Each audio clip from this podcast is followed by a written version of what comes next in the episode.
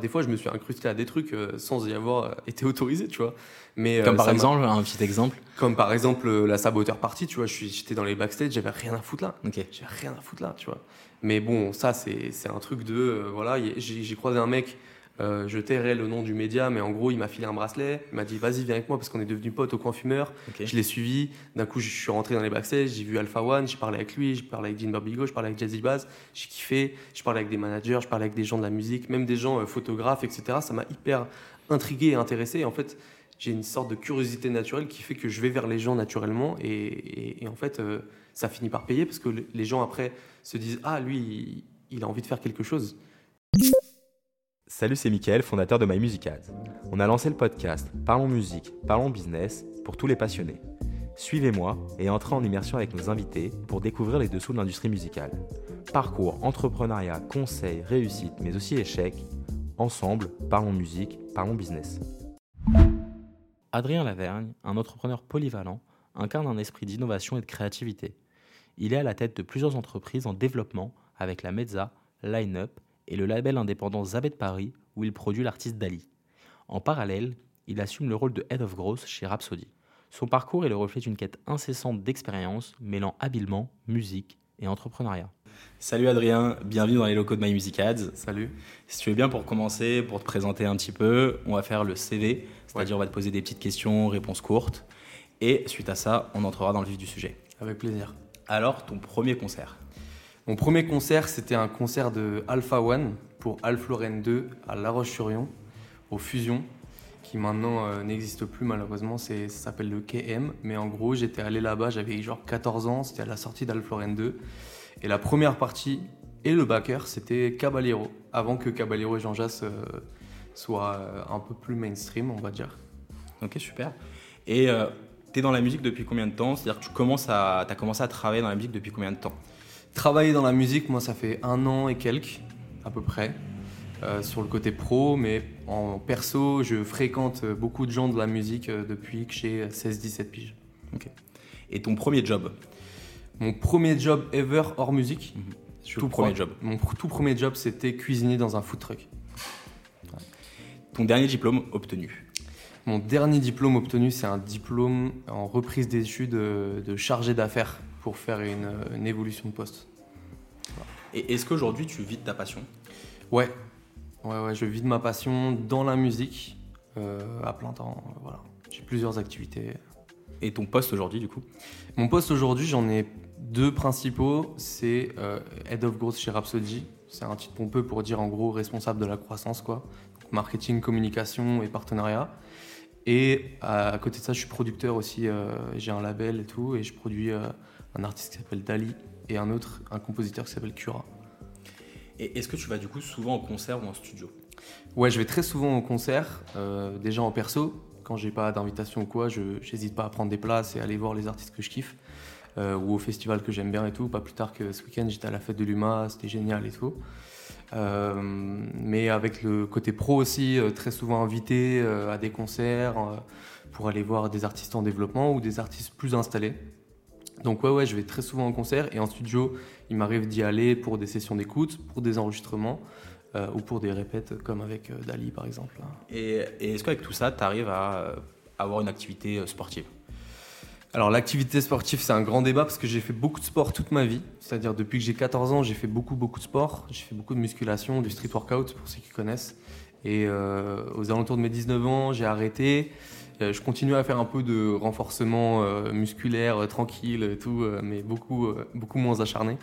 Mais c'est vrai que ça fait un an ou deux que je flemme. Ah bah là, j'ai plus le temps. euh, Avec tout ce que tu as à faire à- et en vrai, c'est même pas une question de tout ce que j'ai à faire, je pourrais, mais euh, je le mets plus au top de mes priorités. Malheureusement, tu vois, en vrai, j'aimerais bien reprendre un peu le sport là, j'avoue. Et quel rapport en inverse à tout ce qui est euh, alcool ou autre?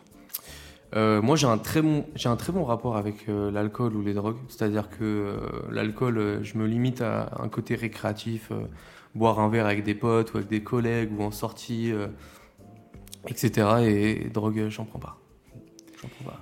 Je, prenais vite fait de la weed quand j'étais au lycée ou à la fac, comme tout le monde, tu vois, un joint ou deux, mais pas plus que ça. J'ai pas vraiment de rapport à la dépendance important. Et ton artiste ou ton son du moment?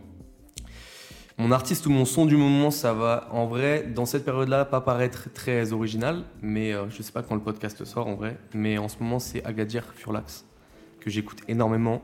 Et sinon, les sons de mon artiste qui vont sortir là en novembre, donc euh, je sais pas quand ce sera diffusé, mais j'écoute euh, beaucoup, beaucoup mon propre artiste.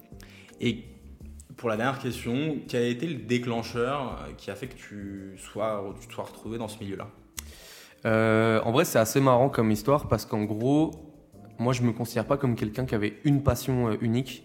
J'en avais plein, mais je savais pas me décider. C'est-à-dire qu'en gros, euh, j'étais passionné par le sport, par la musique, par le cinéma, par plein de trucs. Et en fait, l'élément déclencheur, ça a été un peu mon grand frère. En gros, j'ai un grand frère qui a 8 ans de plus que moi. Donc, euh, moi, je viens de La Roche-sur-Yon et en gros, mon grand frère, il a fait un peu le parcours classique La Roche-sur-Yon, Nantes, Nantes, Paris. Et il a toujours été, lui, par contre, passionné de musique. Et il m'a transmis cette passion. Et en fait, quand je suis monté euh, petit à petit dans les âges et dans le pro, dans le côté pro, je me suis rendu compte que ce qu'il faisait, c'était très cool. J'avais envie aussi de, de vivre ces expériences-là. Et, euh, et en ayant côtoyé du coup ce milieu, euh, j'ai mis un pied dedans. Quoi. Ça t'a donné envie Ça m'a énormément donné envie. Mon frère m'a beaucoup influencé dans ma vie. ouais. Et ben t'es pas le premier à avoir répondu euh, avec ton grand frère. On a eu Ça influence Antoine, beaucoup les grands frères, hein, c'est important. ouais, Antoine Persson que j'embrasse qui m'avait dit aussi que c'était son grand frère qui lui avait euh, transmis la passion pour la vidéo. Bon. Et euh, ok super, bah, merci pour les réponses. Et euh, moi dans cette première partie j'aimerais bien qu'on échange un peu sur euh, ce qu'on appelle la stratégie d'entrée, c'est-à-dire euh, bah, en fait c'est quoi ton premier job que tu as fait dans l'industrie musicale? Peu importe pour l'instant si ça a été quelque chose par passion que tu as fait, pas forcément avec un retour financier. Euh, moi, mes deux premiers points d'entrée dans la musique, ça a été euh, un média rap que j'ai monté qui s'appelle La Mezza, qui a été très très succinct, très court, mais très intense. Et Rhapsody, du coup, où j'ai rencontré, quand je suis arrivé à Paris, euh, l'un des fondateurs qui s'appelle Paul, euh, avec qui je suis devenu très ami très rapidement. Et euh, pour lequel, en ayant du coup un background personnel dans la musique et quelques contacts, je suis devenu enfin, relation artiste, en gros ambassadeur pour euh, signer des artistes dans le jeu, pour qu'ils apparaissent dans le jeu en fait et dans la version payante du jeu. Qui devrait arriver bientôt d'ailleurs. Mais, mais avant la Mezza, est-ce que tu avais déjà eu, euh, je sais pas, euh, par passion, tu avais des copains artistes avec qui Ouais. euh, t'aider sur le développement, quelque chose comme ça, même avant euh, que tu aies rencontré euh, Paul et, euh, et ton activité sur la Mezza Ouais, exactement. En gros, euh, ce, qui a, ce, qui a, ce qui a mené à tout ça, c'est que pendant toute ma jeunesse à La Roche-sur-Yon, pendant le lycée euh, et pendant euh, euh, mes études à Nantes, j'ai toujours. Enfin, j'ai- je suis un, un rappeur moi-même de freestyle au début et j'ai fait quelques sons et tout. Et du coup, j'ai côtoyé beaucoup ce milieu et rencontré pas mal d'artistes, surtout à Nantes. J'ai une sphère d'artistes à Nantes et de gens qui bossent dans la musique à Nantes assez importante, que ce soit photographe, vidéaste, rappeur, ingé son, mixeur ou quoi. Et, euh, c'est ce qui a mené justement en ayant ce réseau-là au fait que Paul soit intéressé par, euh, par mes contacts, etc. Et qu'on puisse parler vraiment musique parce que je m'étais beaucoup intéressé à ce milieu. ouais. Et à ce moment-là, euh, quand tu as commencé voilà, à faire du son, euh, toi de ton côté, et à te connecter avec pas mal de monde, toi tu te disais, est-ce que j'ai envie et faut que je bosse là-dedans Ou pas du tout, tu étais complètement, c'est c'est venu par des coïncidences de choses quoi? En vrai, ouais, j'ai toujours eu envie de bosser là-dedans euh, parce que je sentais une certaine liberté en fait dans, cette, dans ces choix de carrière. Mhm. une, une liberté d'agir, une liberté de penser, tu vois. Et, euh, et je sentais que les gens qui touchaient du doigt un, un espèce de, de, de rêve profond pour la musique euh, étaient plus heureux. Et en fait, moi, je suis toujours dans la quête euh, du bonheur et de, l'épanouissement personnel. Et, et c'est ce qui a fait que, que, que mes choix de carrière se sont dirigés vers ça. Parce que c'est une passion que tu as depuis petit. C'est une passion que j'ai depuis tout petit, qui m'a été transmise par mon frère et qui surtout re- reflète mon besoin d'épanouissement personnel. Et c'est hyper intéressant. Et quand tu t'es lancé en mode euh, bah, j'ai envie de vivre là-dedans, est-ce que tu avais un plan ou tu t'es un peu laissé euh, guider euh, par les aléas de la vie? J'avais pas spécialement de plan, effectivement. En fait, euh, j'ai- je suis rentré dans un projet, enfin, j'ai cofondé un projet avec justement mon frère et ma belle-sœur, euh, et plus tard deux autres personnes euh, à la tech et euh, au relationnel pour le publishing qui s'appelle Lineup, Mhm. Ou Lineup en français, euh, qui est en gros une plateforme de mise en relation euh, d'interprètes et de compositeurs. euh, sous la forme d'un swiping, en gros comme un Tinder, tu vois, sur un site, euh, où tu peux faire tes briefs d'artistes, les beatmakers peuvent proposer des prods, etc. C'est-à-dire que tu rentres un peu tes critères. euh, Exactement. L'artiste, Voilà, ok. l'interprète rentre ses critères, ce qu'on appelle un brief. Euh, donc il veut, il met son BPM, il met son style, il met son genre, il met un- une brève description de ce qu'il veut et tout. Et le beatmaker, s'il a ça dans son catalogue, il propose à l'artiste. Ou alors le beatmaker directement peut uploader ses prods sur la, la plateforme et les interprètes, donc artistes qui viennent sur la plateforme, peuvent swiper en gros les prods des beatmakers et choisir s'il y en a une qui leur plaît. Donc tu as un artiste qui est avant, pendant une séance d'écriture ou en studio, il a la recherche d'une prod. Et en fait, ce qu'il va faire, c'est euh, il va choisir ses prods en ayant rempli le brief et en, euh, en swipant à gauche ou à droite en fonction de ses préférences. Exactement. En fait, c'est exactement comme ça qu'on l'a pensé. C'est-à-dire, euh, les artistes qui vont en studio, souvent, ils travaillent beaucoup avec leur ingé son ou les gens qui vont mixer pour eux ou même leur compo. Et, et, pour se donner de l'inspi ou même pour trouver une production, souvent ils sont en studio et ils se retrouvent sans rien, tu vois. Mmh. Donc c'est très très simple avec Line-Up d'aller sur le site, de swiper les prods et de directement pouvoir éluder un catalogue assez conséquent de, de, prod et de bits. Euh. Et si l'on choisit, après il y a un système de, paiement, je suppose, de leasing de, prod ou quelque chose comme ça ou, euh, pas? Tu peux bloquer une prod, mais pour l'instant il n'y a pas de système de paiement, c'est-à-dire qu'il n'y a pas encore de business model à line-up, c'est encore en RD, donc en recherche et développement, euh, parce qu'on on mûrit le projet, ça prend énormément de temps et ça demande beaucoup d'apports personnels et financiers. Mhm. Euh, qu'on n'a pas encore euh, qu'on n'a pas encore élucidé, mais ça. Et vous l'avez commencé il y a combien de temps ce projet-là? Ça, on l'a commencé depuis longtemps, depuis 2021. C'est le premier pas que j'ai mis dans la musique et on s'est retrouvé du coup incubé parce que c'est une start-up du coup. Mhm. On a été incubé à la Pleine Image, donc qui est un des premiers incubateurs dédiés à la musique tech en France, qui se trouve à Lille. Et, euh, donc on était incubé là-bas, on a eu pas, pas, mal de contacts avec la SACEM, des gens dans la musique, etc. C'est vraiment le premier pied dans la musique que j'ai mis de ma vie. Et c'est ça qui m'a donné envie, en me rendant compte que tout le monde était sur Paris, de monter à Paris, mais sans vraiment de plan, et qui a mené du coup au fait que je, mette le, enfin, que je construise le média rap derrière la Mezza et que je rencontre le, fondateur de Le point de départ entrepreneurial, ça a été euh, Line-Up. Exactement. Et derrière, en fait, ça a mené à euh, la Mezza et ton poste actuel chez Rhapsody. Ça? Voilà, exactement. Ok, et quand tu arrives sur Paris, tu me dis tu arrives sur Paris parce que tu sens que c'est un peu euh, là-bas que ça se passe, là-bas que c'est plus facile de faire du réseau. Ouais. Et comment tu l'as senti ça? C'est parce que, je sais pas, tu as essayé de te connecter comment aux gens et que tu as vu que tout le monde était à Paris? En fait, j'y suis allé un peu comme un bourrin. je dormais sur le canapé de mon frère pendant un mois et demi, etc. Tu vois, et il, il commençait à me dire genre, frère, euh, ça fait long, quoi, c'est relou, tu vois. Et en fait, euh, je suis allé un peu comme un bourrin parce que, ayant grandi à La Roche-sur-Yon et ayant fait mes études à Nantes, il passe, se passe pas beaucoup de choses en termes de musique là-bas. Et il n'y a pas beaucoup de concerts non plus. Il y en a, hein. effectivement, il y en a, il y en a des très très cool. Mais à Paris, il y a tout, tu vois. À Paris, il y a tous les artistes, il y a tous les trucs en développement, etc. Et donc, quand, en arrivant à Paris, j'ai remarqué toutes ces dates possibles et je me suis dit que je pouvais potentiellement aller en concert tous les soirs, voir des gens, même dans des bars, parler avec des gens de la musique. J'y suis allé, tout simplement. Et j'ai fait le gros forceur, frère. Je suis allé, j'ai parlé à tout le monde. Je, enfin, allé en concert et tu parlais aux gens, euh, de l'organisation, que ce soit au public, etc. Je parlais à l'organisation, je parlais au public, je parlais même aux gens des équipes et tout. Euh, et des fois, des fois, je me suis incrusté à des trucs euh, sans y avoir été autorisé, tu vois. Mais, comme par exemple, un petit exemple Comme par exemple la saboteur partie, tu vois. J'étais dans les backstage, j'avais rien à foutre là. Ok. J'ai rien à foutre là, tu vois. Mais bon, ça, c'est un truc de. voilà, j'ai croisé un mec euh, je tairai le nom du média, mais en gros, il m'a filé un bracelet. Il m'a dit, vas-y, viens avec moi parce qu'on est devenu potes au coin fumeur. Je l'ai suivi. D'un coup, je suis rentré dans les backstage. J'ai vu Alpha One. J'ai parlé avec lui. J'ai parlé avec Dean Barbigo. Je parlais avec Jazzy Bass. J'ai kiffé. Je parlais avec des managers. Je parlais avec des gens de la musique, même des gens euh, photographes, etc. Ça m'a hyper intrigué et intéressé. Et en fait, j'ai une sorte de curiosité naturelle qui fait que je vais vers les gens naturellement. Et, en fait, euh, ça finit par payer parce que les gens après se disent, ah, lui, il a envie de faire quelque chose. Donc, euh, donc pourquoi pas. Ah, c'est hyper intéressant parce que moi, pour avoir échangé aussi avec beaucoup de, de, personnes différentes, euh, ce truc-là de ne pas avoir peur d'aller parler à quelqu'un, ça peut paraître con, mais euh, quand tu as envie de bosser dans un domaine et peu importe euh, quel domaine. Aujourd'hui, on parle musique, mais je pense que c'est exactement la même chose sur plein plein d'autres domaines. Bah, en fait, euh, de parler aux gens, juste d'échanger, ça peut euh, une discussion, un contact, ça peut vraiment changer ton plan de carrière, changer limite ta vie.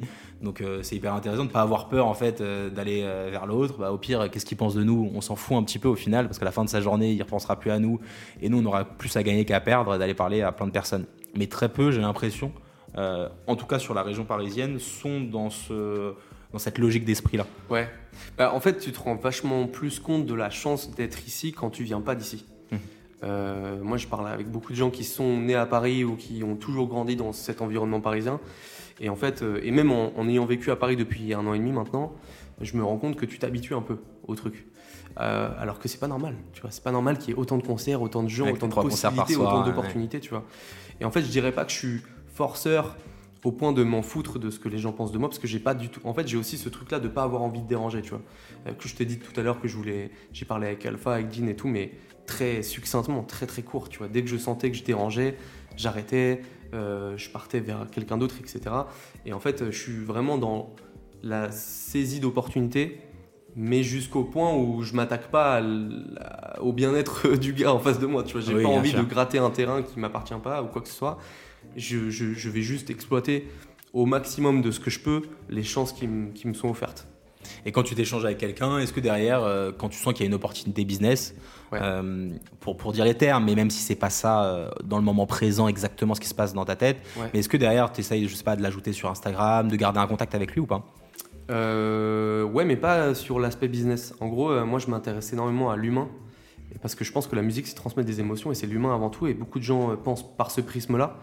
Et, et quand j'ajoute l'Instagram de quelqu'un ou quand j'ajoute le numéro de quelqu'un, je pense euh, à le revoir. Mais en mode, on prend une bière ensemble, on parle de musique, on parle des projets qu'on fait, on parle de ce qui est possible potentiellement de faire à l'avenir, mais pas sous un prisme de business, mais plus Bien sous sûr. un prisme de... De connexion et de passion. Voilà, exactement.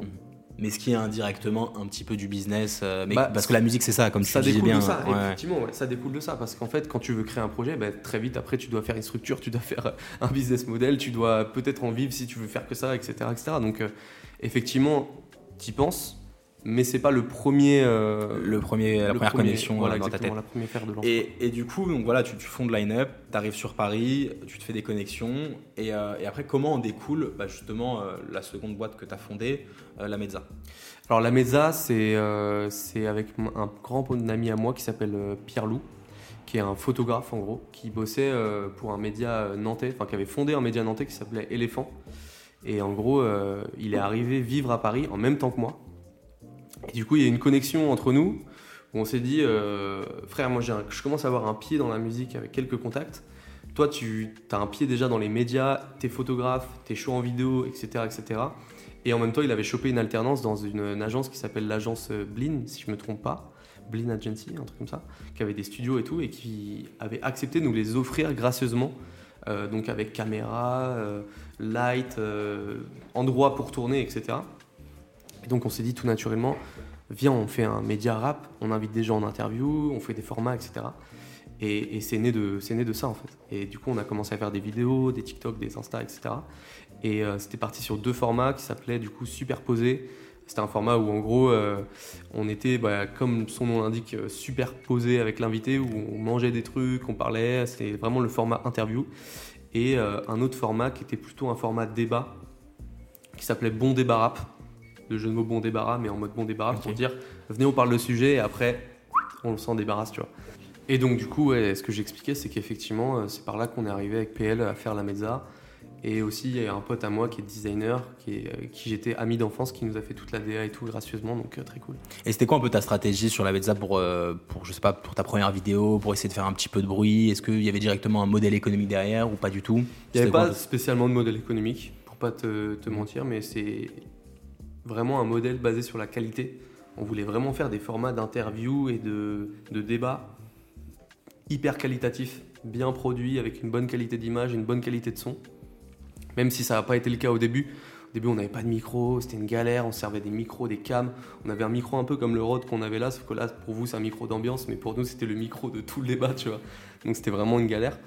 Mais, euh, mais on s'en est sorti. Mais après, le média, il n'a pas duré très longtemps parce que PL, c'est plus orienté sur de la photo, Mhm. Ce qui est tout à fait euh, entendable. Et du coup, on a mis le média en pause, qui est toujours en pause aujourd'hui. Et là, aujourd'hui, moi, je suis dans une refonte de tout le truc pour transformer ça plutôt dans une, en émission TV, mais je peux pas vous en dire plus pour l'instant parce Bien que Bon, on suivra ça de très près et, euh, Ouais. et on s'ajoutera un peu partout pour euh, comme ça tu me diras quand ça sort. Et, euh, moi ma question c'est que bah, en fait t'es arrivé sur Paris, Ouais. le coût de la vie il est plus cher. Ouais. Tu dormais sur le canapé de ton frère, tu t'as fait plein de connexions, tu as lancé euh, Line Up et euh, La Mezza qui sont coûteux en termes de temps et parfois aussi financiers je suppose. Et euh, comment tu as fait pour gagner ta vie euh, sur ce laps de temps? J'ai trouvé un taf. J'ai trouvé un taf. C'est-à-dire, moi, j'ai toujours été dans la vente, dans le commercial. Et du coup, j'ai postulé à une, une startup qui s'appelle Sociable. C'est un- une startup en SaaS qui fait en gros un, un réseau social d'employés advocacy et de communication interne. Euh, hyper porteur comme mouvement euh, aujourd'hui.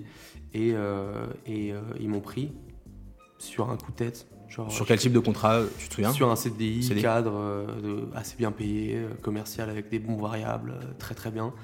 Exactement ce qu'il me fallait, assez pour vivre, assez pour prendre mon appart, assez pour avoir mes projets à côté. Ouais, c'est ça, c'est-à-dire que tu étais en télétravail et tu pouvais bosser à côté ou Ouais, j'avais 2-3 jours de télétravail par semaine. Ok, ça c'est super.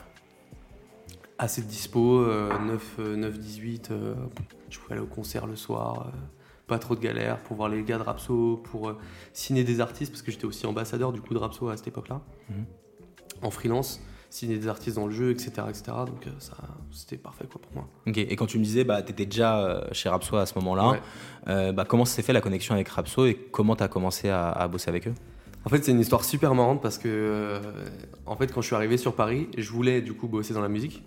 Et, euh, mon frère, mon grand frère, qui travaille aussi dans la musique d'ailleurs, euh, il, a, il a vu une offre d'emploi, une offre de stage sur le CNM, sur CNM Work, tu vois. Ah, et, vrai, et ça, c'est super de le rappeler parce que euh, les gens ils cherchent dans les moteurs de recherche classiques pour, pour, les jobs, mais le CNM il a un moteur de recherche pour les jobs et c'est super, il y a plein de postes, euh, d'annonces, euh, etc. Exactement, bah, c'est vraiment une pépite parce que tous les, tous les acteurs de la musique postent sur CNM Work, enfin pas tous, mais la plupart postent sur CNM Work et là-dessus tu peux vraiment trouver des emplois et des stages et des alternances assez intéressantes. Et du coup, Rhapsody, qui est un organisme qui est dans la musique et enregistré au CNM, a posté du coup une offre de stage pour être chargé relation artiste. J'ai postulé. Sauf que du coup, j'ai rencontré le, fondateur euh, Paul et Gustave à l'époque, qui était le head of music, donc qui s'occupait des, relations artistes, etc. Et en faisant l'entretien, en fait, on est devenus potes. On est devenus potes. Et encore, c'était en visio. Hein. On a rigolé, on a parlé de nos rêves de rap, on a parlé de musique pendant une heure, c'était génial. Moi, j'étais encore à Nantes à l'époque, quand j'ai passé les entretiens. Et, euh, et ça a tout de suite matché. Et du coup, avec Paul, donc le fondateur, on, a convenu d'un rendez-vous à Paris, euh, à Station F, parce que du coup Rhapsody est à Station F, qui est un gros incubateur dans le 13e. Avec l'incubateur de Xavier Niel euh, dans le 13e. Exactement, ouais, exactement. Et, euh, et, du coup, on s'est rencontrés. Et en, discutant de ce poste-là, Paul m'a dit franchement, tu as l'âge pour le faire, parce que j'avais 22 ans à l'époque. Tu as l'âge pour faire un stage, mais, mais tu as une carrière et un besoin financier, besoin de vivre à Paris, avoir un loyer, etc. Parce que je ne peux pas vivre euh, sur le canapé de mon ref euh, toute ma vie, tu vois, mhm. euh, qui correspond pas à ce poste. Et moi, j'étais d'accord avec lui. J'étais en mode, effectivement, si je prends ce stage et que je suis payé 600 euros par mois, un studio à Paris, c'est 700-800 euros, tu peux pas en vivre, tu vois. il faut Donc, derrière. exactement. on a essayé de trouver des, des, solutions différentes. Et, et du coup, j'ai postulé au poste de Head of Growth, donc le poste que j'ai actuellement que je n'ai pas obtenu au début parce qu'ils ont préféré un autre profil qui était plus senior. Euh, donc un gars qui avait 30-35 ans, je crois, euh, qui avait beaucoup plus de bagages, qui avait déjà monté des startups, ça avait bien marché pour lui, etc. Euh, et, donc ils ont préféré son profil, ce, qui est totalement compréhensible en vrai.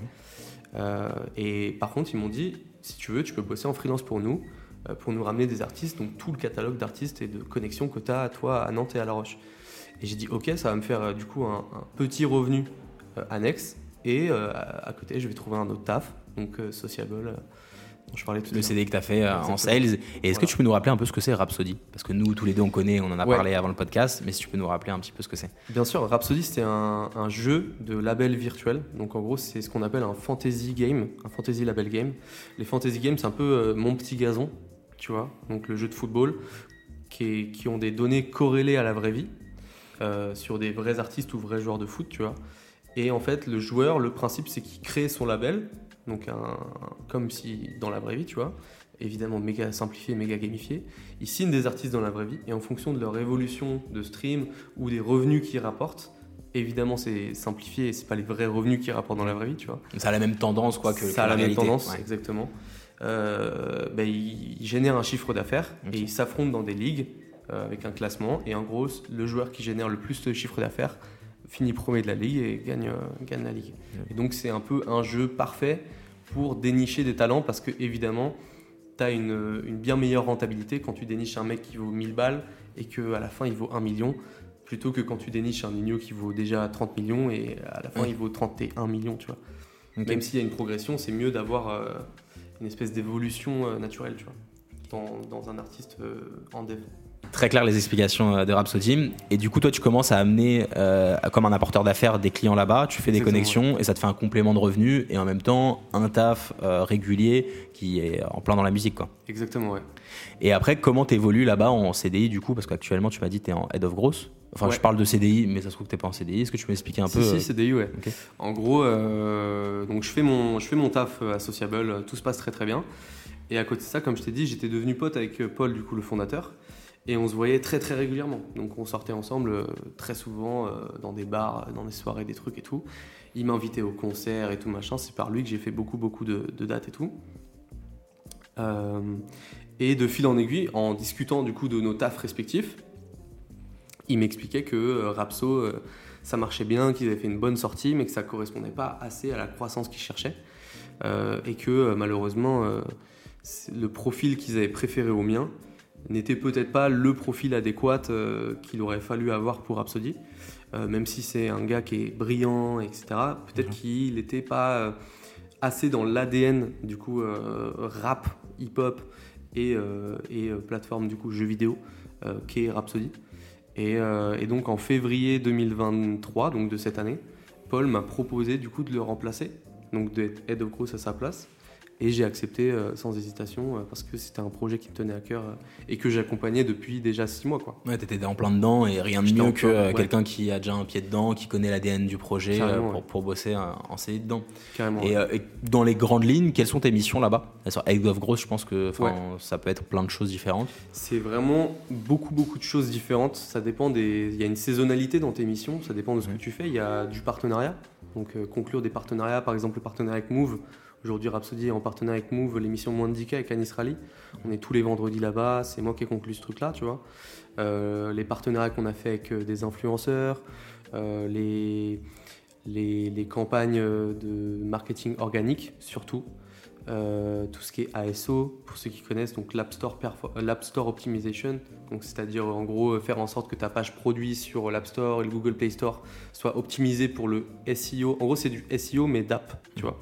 Donc euh, donc il y a tout ça, il y a le côté marketing, stratégie de contenu, donc euh, superviser ce qui sort sur TikTok, ce qui sort sur Instagram, ce qui sort sur les réseaux sociaux.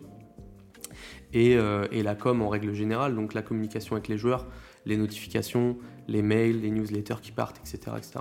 Ça peut être vraiment beaucoup de choses et en fait le, travail de Head of Growth, surtout dans une startup early stage, donc qui est à ses débuts comme Rhapsody, euh, en fait on touche un peu à tout, tu vois, on touche un peu à tout, mais les fondateurs touchent à tout. euh, Ouais, bah, Tout le monde met la main à la euh, pâte, Quand t'es euh, une petite entreprise, les missions, c'est hyper transverse. Tu ouais, exactement. ouais. Tu peux vraiment faire. Et en plus, ce qui est cool, c'est que ça, ça a du coup bah, augmenté, je suppose, un réseau que tu avais déjà construit. Mm.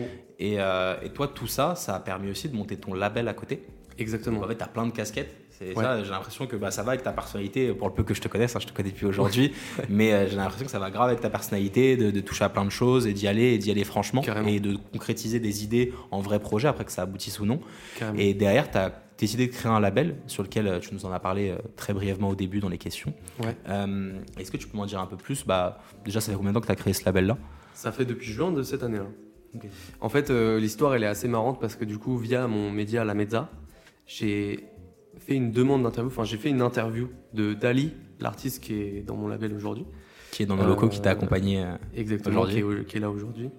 Et, euh, et on s'est rencontrés sur une interview qui n'est jamais sortie d'ailleurs, euh, par flemme euh, de ma part, de monter le truc et tout, parce que PL, comme je t'expliquais, était parti et tout, et voilà.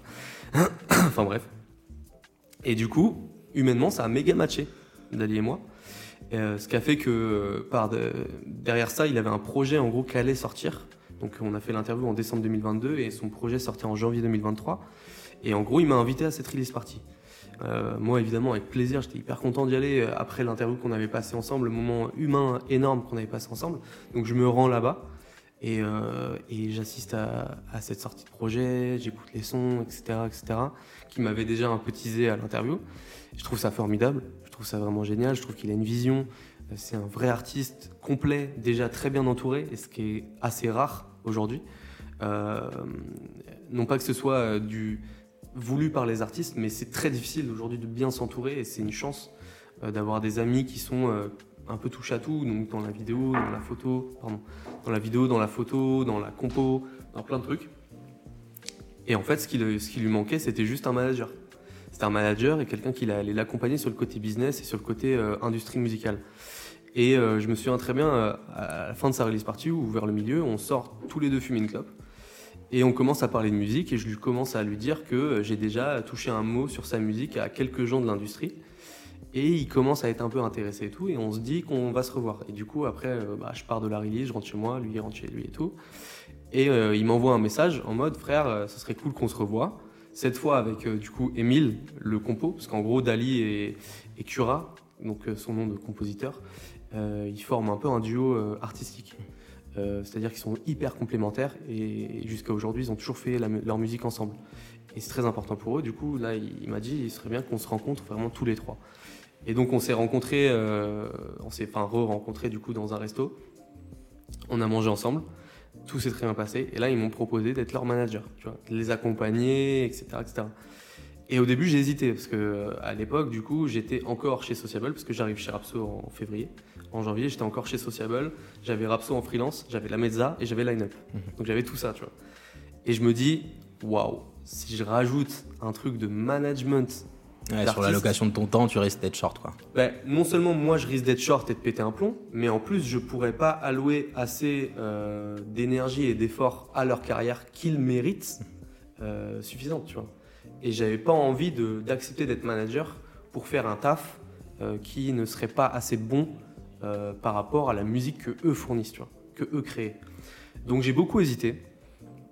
Et finalement, euh, je suis rentré chez moi une nuit, un truc, et, je me suis dit, euh, franchement, si je le fais pas, je vais le regretter, c'est sûr.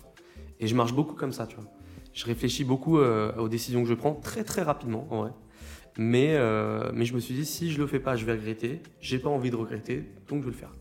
J'ai accepté. Et du coup, j'ai commencé par la casquette manager avec Dali et, et Cura, du coup.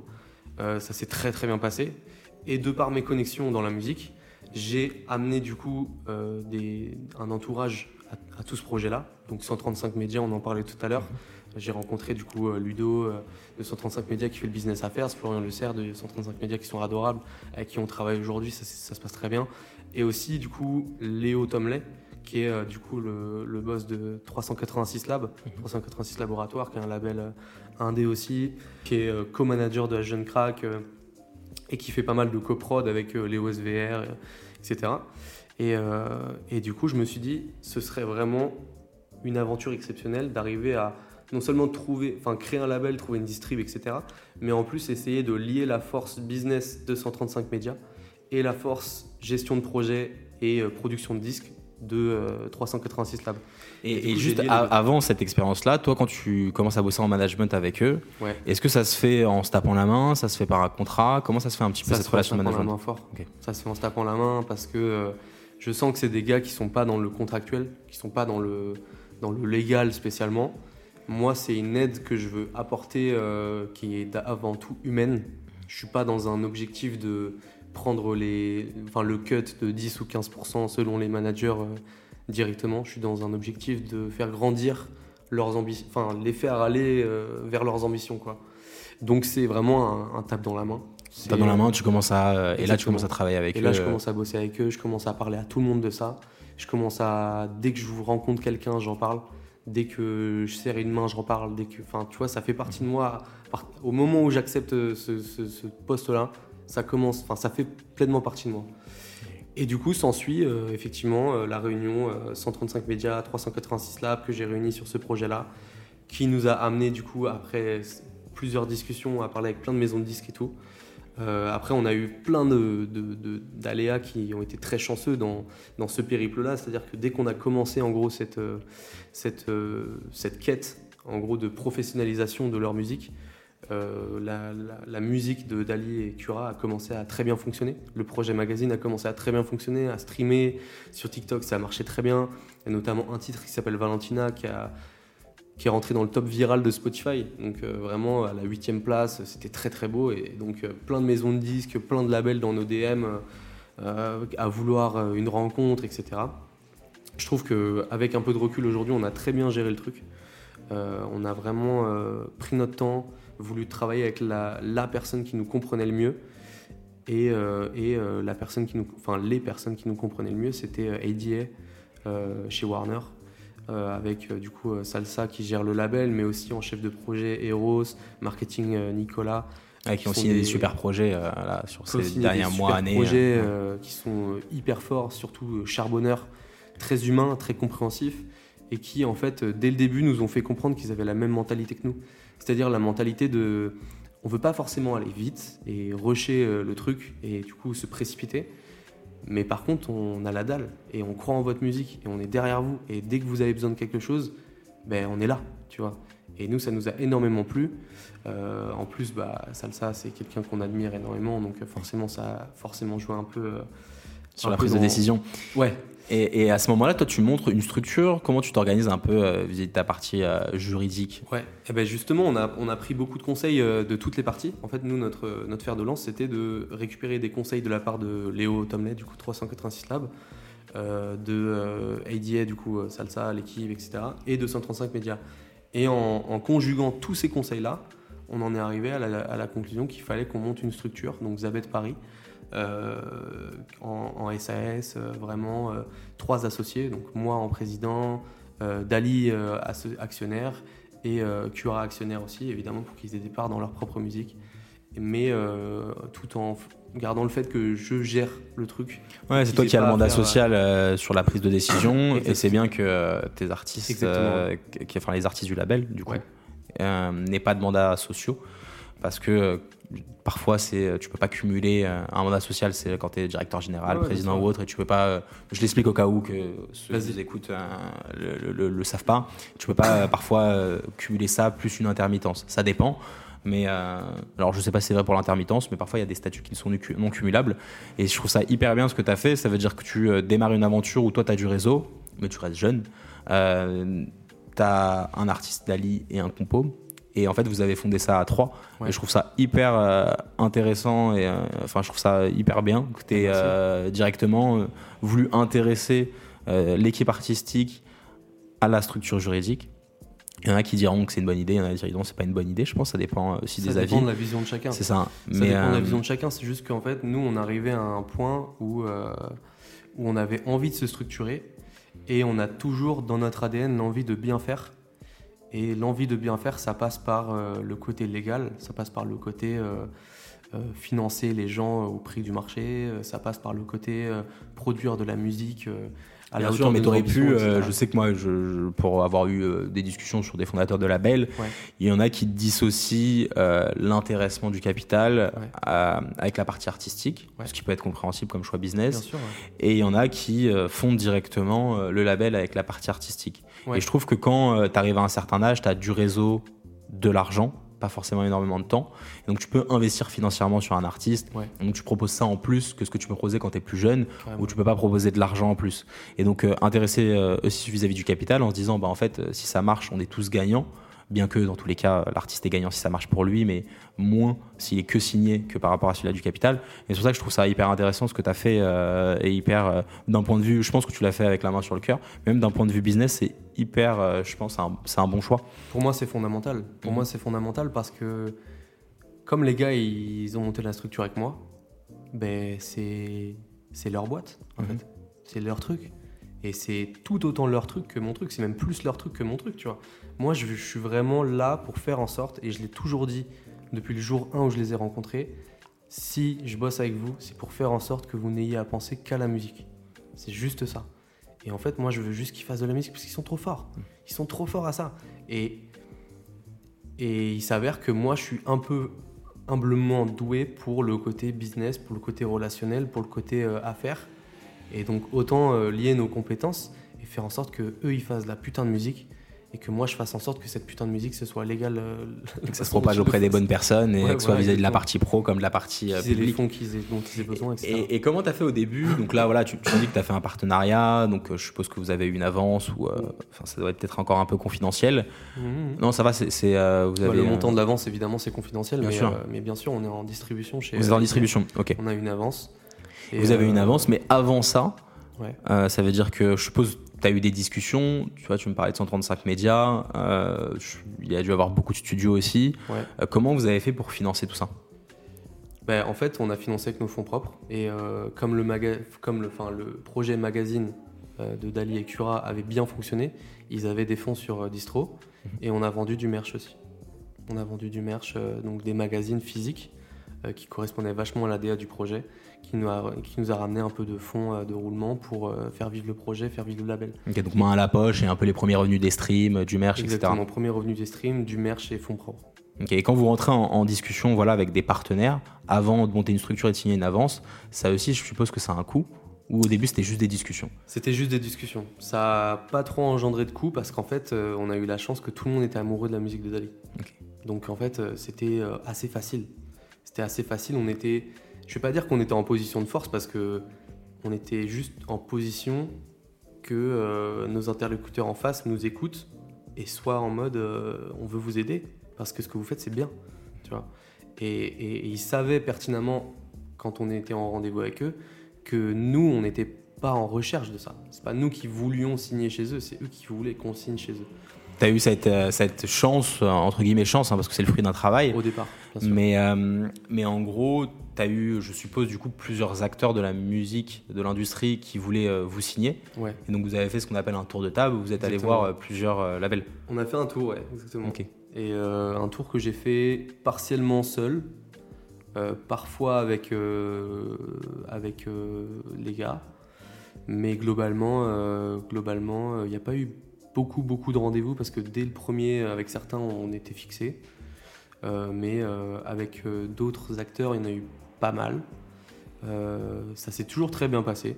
Il n'y a eu jamais, jamais aucun, aucun souci ou quoi que ce soit. Franchement, on remercie chaque personne qui nous a envoyé un message et qui ont accepté de faire un rendez-vous avec nous parce que c'était hyper enrichissant. Et comme je disais tout à l'heure, nous, on était vraiment dans une quête de connaissances et de savoir parce qu'il nous manquait beaucoup de, de, de- de connaissances et de, de, de, de- de ficelles dans ce, dans ce terrain qui est très glissant de la musique. Euh, donc en fait, chaque rendez-vous nous a permis d'en apprendre un peu plus sur ce qu'était le métier de producteur. Et, et donc voilà, je remercie tout le monde de nous avoir pris en rendez-vous, que ce soit conscient ou pas. Mais euh, chaque, chaque personne qu'on a rencontrée nous a aidé à arriver euh, là où on est aujourd'hui. et comment Même vous si avez fait, encore pas loin du tout. quoi. Oui, bien sûr. Mais, mais comment vous avez après fait votre choix? C'est-à-dire que ça s'est fait. Moi, je pense qu'il y a deux éléments c'est le, Ouais. le feeling de l'équipe, l'humain, et euh, c'est aussi l'avance. Parce qu'au bout d'un moment, c'est aussi financier. Et après, à toi de Ouais. me dire. C'est pas du tout financier. Ok. C'est pas du tout financier, honnêtement. Euh, c'est vraiment le feeling humain. 100%. Comme je disais tout à l'heure, euh, on était que sur l'aspect humain et musical. Et on a juste pris les gens qui croyaient le plus en nous. Donc, de par les discussions, vous avez eu un, un meilleur feeling avec l'équipe que vous avez choisie. Ouais. En fait, on a eu des très bons feelings avec d'autres équipes. Mais on sentait que leur implication euh, n'allait pas être aussi spectaculaire que euh, celle de AJ. Ok. Voilà. Et, en- et je dis spectaculaire, je grossis énormément les traits, mais, mais ce que je veux dire, c'est que euh, c'est sur ça qu'ils se sont démarqués. C'est-à-dire que ADA, ils étaient chauds, quoi. Étaient, Après, c'est peut-être, ça peut plaire à certains, déplaire à d'autres, mais en tout cas, ADA, ils nous ont fait comprendre direct qu'ils étaient derrière nous et que si, si on voulait bosser avec eux, la porte était grande ouverte et ça nous a beaucoup plu. Qu'ils feront le max pour, euh, pour faire décoller tout ça. Exactement. Et, euh, et toi, du coup, si on, si on repart un peu sur le passé, du coup, tu as, bah, t'as eu la Mezza, tu as eu Line Up, Ouais. euh, tu as eu pas mal de projets. Aujourd'hui, tu as Rhapsody. Et tu as Ouais. eu des projets, du coup, qui ont abouti. Tu as eu des projets qui ont moins abouti ou qui sont encore en cours ou en stand-by.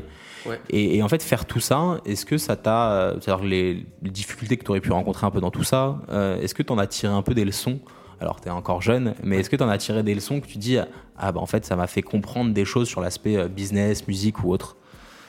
Ouais, carrément. Mais en fait, des leçons, j'en apprends tous les jours, Mhm. tout le temps. Parce que comme je suis tout le temps à droite, à gauche en train de faire mille trucs, euh, des leçons, je, je me prends des claques dans la gueule tous les Mais jours. est-ce que tu te souviens d'une d'une galère, par exemple, que tu as eue euh, sur, sur. euh, Ouais, je suppose que tu en as eu trop? En fait, le truc qui est. Ça va avec l'énergie de la jeunesse, on va dire ça comme ça. C'est-à-dire que quand tu es fougueux et plein d'énergie, tu fais forcément plus d'erreurs. Mais du coup, tu te casses la gueule plus vite et donc tu apprends plus vite aussi. C'est en gros euh, l'espèce de paradoxe de l'énergie que tu peux avoir quand tu es jeune, que tu as moins quand du coup tu commences à vieillir, parce que du coup tu as plus de sagesse, plus de, de, de, de passé, de passif, et, euh, et tu te casses moins souvent la gueule. Mais en fait, euh, moi j'ai ce profil-là de, de euh, je sais pas un truc, je fais tout faire pour l'apprendre directement, quitte à me casser la gueule cent mille fois. Et, et du coup, je me suis pris plein de revers dans la gueule un milliard de fois. J'ai eu pas mal de galères. euh, J'ai fait des erreurs. euh, J'ai euh, malheureusement omis certains trucs, etc. Mais en fait, c'est normal et jamais personne m'en a voulu parce que j'ai cette carte, heureusement que je l'ai encore aujourd'hui, de c'est le gars de 23 piges qui apprend encore, il est jeune, euh, il faut lui laisser sa chance, il faut qu'il rebondisse, il faut qu'il apprenne. euh, tomber, c'est pour mieux se relever. Cliché, mais c'est très vrai. en Ouais, mais vrai. je pense que tu vois, euh, enfin, je suis tout à fait aligné avec ce que tu dis, mais même sans l'aspect âge, tu vois. Ça veut dire que je pense qu'à 40 ans, tu peux faire une reconversion professionnelle dans ce que tu veux et faire 1000 erreurs. Et si du moment que tu apprends de tes erreurs, ça fait aussi cliché, mais euh, je pense que personne ne peut t'en vouloir. Et même s'ils t'en veulent, au final, toi, ça te permet d'atteindre tes objectifs. Après, il y a des, erreurs plus ou moins, entre guillemets, grotesques que tu peux, que peut-être là, je peux parfois excuser. Ouais. Euh, Ouais, mais à 40 ans, c'est pas pareil. Déjà, parce que tu as ce côté énergie. À 40 ans, t'as pas. Sauf si vraiment tu es un mec euh, hors norme, t'as pas la même énergie qu'avant, tu vois. C'est impossible. Je peux me tromper. Certains cas à part sont bien plus énergiques que moi à 20 ans aujourd'hui. Ça, c'est sûr à 100%. Mais dans la grande majorité des cas, à 40 ans, t'as pas la même énergie. Et aussi, d'un point de vue sociétal, quelqu'un n'aura jamais la même appréhension et la, même genre excusabilité auprès de quelqu'un de 40 ans qui est censé avoir euh, une carrière, un background, etc., qu'auprès de quelqu'un de 20 piges, tu vois. Euh, c'est ces deux critères-là qui font que c'est différent. Mais après, évidemment, il y a toujours des exceptions à la règle. Et heureusement qu'il y en a. Heureusement qu'il y a des gens qui, euh, qui se dévoilent à 60 balais, plein d'énergie, plein de fougue et machin, et grand bien leur face. Mais je pense que quand même, le, la période charnière dans une vie, c'est entre 20 et 30, là où il faut se casser la gueule un milliard de fois, tester un milliard de trucs, avant de potentiellement arriver à se trouver, tu vois. Ça, et surtout avant d'avoir euh, une famille, Ouais, euh, un crédit sur le dos euh, Ouais, et tout, euh, toutes les belles choses qui vont avec. Carrément. Et, euh, et toi, bah, voilà, tu touches à tout. Tu as même dû faire, à mon avis, des choix, ce que tu nous expliquais, entre bah, voilà, ton label, au Mm. début le management, puis ton label, Ouais. et euh, d'autres projets que tu avais euh, à côté. Donc, ton emploi du temps, il est full Pas tout le temps. Pas tout le temps Pas tout le temps, non, non. euh, en vrai, j'arrive à bien gérer mon emploi du temps parce que certaines missions. euh, en fait, j'essaye vraiment d'appliquer le 80-20 dans ma vie. C'est-à-dire La qu'en fameuse gros, loi de euh, Pareto, la euh, fameuse loi de ouais. Pareto, exactement. Bah, Ça, si tu peux nous le réexpliquer. Euh, ouais, 80% de tes résultats seront dus à 20% de tes efforts. Et en fait, ça, c'est vraiment une loi hyper importante que j'applique et que j'applique aujourd'hui encore, je pense, et que surtout j'appliquais avant très très mal. Euh, mais je commence à de mieux en mieux le comprendre et ça change pas mal euh, la vie quand tu te rends compte qu'un truc, tu peux le faire en, en, en 20 minutes pour euh, 80% de tes, tes- résultats et du coup éluder un peu euh, de choses, notamment des calls euh, pas forcément utiles ou, euh, ou de la paperasse euh, que tu peux euh, déléguer ou tu vois, déléguer des choses, c'est aussi hyper important, tu vois.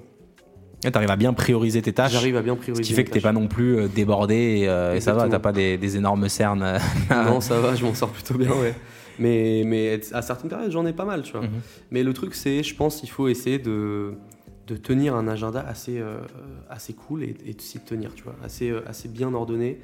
Euh, parce que sinon, tu t'y perds très rapidement. Quand tu as en gros un, un travail à temps plein, un CDI, où là, tu dois être au bureau de 9 à 19, 20 heures, tu vois, ben, tes heures où tu peux faire tes autres projets, c'est entre midi et 2, après 20 heures ou avant 9 heures le matin. Donc il faut vraiment bien t'organiser, faire en sorte que tes rendez-vous, euh, notamment quand je bossais chez Rapso, je faisais en sorte que mes rendez-vous ce soit du coup plutôt le soir, euh, plutôt l'après-midi ou sur mes jours de télétravail euh, pour pas trop déranger.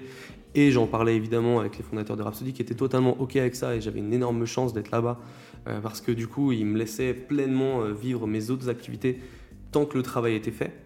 Euh, donc, euh, donc ça c'est une grande chance, mais tous les travails sont pas OK avec ça. Par exemple quand j'étais à Sociable, ils n'étaient pas forcément tout le temps OK avec ça, tu vois. Euh, parce que c'est d'autres mentalités et je comprends totalement. Mais, mais ouais, il faut arriver, je pense, pour pouvoir avoir plusieurs activités à la fois, ce qui n'est pas forcément une bonne chose. Des fois, c'est mieux de se concentrer sur un seul truc. Mais en tout cas, si tu veux faire ça, il faut être assez bien organisé. Sinon, tu pètes un câble, en vrai. Et toi, tu utilises, tu utilises des outils d'organisation, je sais pas, t'es sur Google le... Workspace à fond. Hmm. J'utilise que ça presque. Mais euh, vraiment tout, hein, le doc, cheat, euh, agenda, euh, Hmm. Gmail, enfin tout, tout, tout l'environnement Google Workspace. Et, et, euh, et donc là, pour, pour finir, tu nous as parlé euh, de ton organisation euh, millimétrée euh, sur la partie pro, et je trouve ça hyper intéressant, et euh, je suis euh, 100% d'accord avec euh, tout ce que tu as dit euh, sur ça, c'est-à-dire l'organisation, cool. la loi de Pareto, etc. Et que je pense qu'on a le temps de faire euh, un ou plusieurs projets, peu importe, mais Ouais. euh, une belle organisation, prioriser ses tâches, c'est le plus important si tu veux faire avancer tous tes projets. Carrément, ouais. Et, euh, et sur ta vie perso, est-ce que tu arrives aussi à, à faire un peu la différence entre vie pro, vie perso, parfois bien coupée Ouais. Euh, Si oui, comment? Euh, ouais, carrément. En fait, je, je priorise vachement ma vie perso euh, sur le côté implication émotionnelle. C'est-à-dire que j'essaye de mettre le moins d'émotions possible dans mon travail, sauf euh, artistique, Mhm. évidemment. Euh, mais euh, par exemple, quand je fais de l'administratif, je vais pas m'énerver sur des feuilles d'impôt, tu vois. Par contre, quand je suis avec ma copine, ma conjointe, tu vois, là, je vais être à fond dans l'émotion et je vais être à fond dans la... vivre le moment. Je touche pas à mon téléphone. Tu vois, cet été, je suis parti en Islande, j'ai coupé mon téléphone pendant 10 jours. Genre, euh, tu sais, le mode concentration là sur, euh, sur iPhone, je l'ai cliqué, je l'ai pas lâché depuis, enfin, pendant 10 jours, tu vois. T'arrives à te laisser fait- ouais, des moments que pour toi. euh, Exactement. ouais. Et, et en vrai, c'est primordial. Après, j'ai une chance énorme, c'est d'habiter avec mon ma conjointe. Donc évidemment, bah, quand tu habites avec, bah, tous les soirs, tu la retrouves. Ça, c'est trop cool parce qu'en vrai, si on n'habitait pas ensemble et qu'on devait s'organiser des moments où on se voit, où l'un va chez l'autre et tout, ce serait beaucoup plus compliqué. Moi, j'ai cette chance d'habiter avec elle et c'est trop cool. Mais euh, j'essaye aussi de prendre du temps pour les week-ends, tu vois, euh, me libérer des week-ends pour aller voir mes parents, pour voir mon frère, pour voir plein de choses. Parce que mon frère, euh, on parle beaucoup de musique ensemble parce qu'on travaille tous les deux dans la musique, mais on est aussi frères, tu vois. Donc il faut qu'on se voit euh, Pour parler d'autres choses, trucs, couper avec le nos parents, téléphone, couper euh, le téléphone, etc. ouais. Ce qu'on fait pas assez malheureusement, mais qu'on devrait faire plus. Euh, mais, mais ouais, j'essaye de vraiment protéger cette vie privée, même si c'est très difficile parce qu'en fait, quand tu as un travail passion, entre guillemets, euh, la, la- la ligne est très fine en fait entre ta vie pro et ta vie privée. C'est-à-dire que par exemple, avec Rapso ou même sur ma vie perso, des fois, je veux aller voir un concert, absolument, mais sur le plan perso, mais j'y suis invité sur le plan pro. Donc en fait, j'y vais pourquoi Tu vois, j'y vais parce que je kiffe l'artiste ou j'y vais parce que je suis invité? Je sais pas vraiment. Du coup, la ligne, elle est très très fine. Et évidemment, quand je suis là-bas, bah, du coup, je parle aux gens bah, de Rapso, de mon label, de tout ça et tout. Mais je parle aussi de musique. Enfin, j'essaye de faire un peu les deux. Parfois maladroitement, parfois je le fais bien. Ça dépend, mais hein, je, je pense qu'il faut être aussi indulgent envers soi-même et se dire que euh, ça va, relâche la pression, euh, c'est cool. tu vois. T'as encore du temps devant toi. Ouais, et euh, je pense avec toute l'énergie que tu dégages, euh, ça peut que euh, toucher sa cible. Bah, Et en dernière question que je pose toujours, Ouais. c'est est-ce que tu peux me dire, c'est pas forcément là, mais c'est une personne qui t'a énormément influencé sur ton parcours? C'est une très bonne question. En vrai, il y en a vraiment beaucoup. Il y en a énormément. Mais, euh, mais si je devais en dire une, c'est mon grand frère. C'est mon grand frère, pourquoi? Parce qu'en fait, on se ressemble pas forcément. Sur la mentalité, sur la façon dont on, voit les choses. Euh, on est d'accord sur beaucoup de sujets, pas d'accord sur très peu de sujets. Mais on n'est pas, physiquement, on se ressemble un peu, mais, euh, mais on n'est pas exactement pareil sur la manière d'agir. Euh, moi, je suis plus un peu un électron libre, et lui, il est un peu plus, un peu plus, voilà, pas sur ses gardes, mais réfléchi. Euh, moi, j'ai fait très peu d'études. Mon frère a un parcours académique qui est remarquable. Euh, il est rentré euh, dans la musique par la voie classique, c'est-à-dire études dans la musique, stage, plusieurs stages, galérer, machin, pour au final réussir à trouver une porte. Moi, je suis rentré dans la musique comme un bourrin euh, au bout de euh, deux mois, euh, arrivé à Paris, alors qu'il a mis six ans à le faire, tu vois. Donc des fois, j'ai un peu ce syndrome de l'imposteur avec lui, en vrai, je t'avoue. Mais, mais je l'admire énormément par sa résilience. Mon frère, c'est quelqu'un qui peut en- encaisser des trucs mais monstrueux. Enfin, monstrueux dans le sens genre charge de travail, charge mentale, etc. Et qui sera toujours, euh, toujours tu vois. Il sera toujours là pour toi, il n'y a aucun souci. Donc je l'admire énormément pour ça. Je l'admire pour le fait qu'il m'ait transmis cette passion de la musique, que ce soit lui qui m'a qui m'ait fait écouter euh, Sniper pour la première fois, euh, La fierté des notes d'Orof pour la première fois, euh, du B2O pour la première fois. C'est lui qui m'a transmis tout ça. C'est lui qui m'a fait écouter l'album Havre de guerre de Nécessité. Et euh, 20 ans plus tard, je bosse avec Salsa qui a fait du coup l'album Havre de guerre Nécessité qui produit Medine, etc. Donc l'histoire est belle. Et, et voilà, mon grand frère, c'est mon ultime inspiration. Euh, même si je le dis pas assez souvent parce que pudeur, euh, pudeur ultime, tu vois. Mais, euh, mais je respecte énormément la personne qu'il est. Et en vrai, il se ment jamais à lui-même, il ment jamais aux autres. Et il a des valeurs formidables que je respecte. Et même si des fois on n'est pas d'accord, euh, je l'aime profondément et ça, c'est inconditionnel. Eh ben, écoute, euh, c'est magnifique ces mots de la fin, surtout pour un grand frère euh, qui, euh, du coup, va écouter le podcast. Bah, je ne sais pas s'il va écouter, mais s'il on, écoute. lui- on lui fera écouter, on lui enverra le lien, on fera les forceurs. ou tu feras le forceur. Non, moi je lui enverrai pas, Alors, je bien pense. sûr. Écoute, bah, merci beaucoup Adrien pour toutes ces réponses et pour le temps Avec plaisir, accordé. merci beaucoup de m'avoir invité. Et on se dit à cool. très vite. À très vite, merci.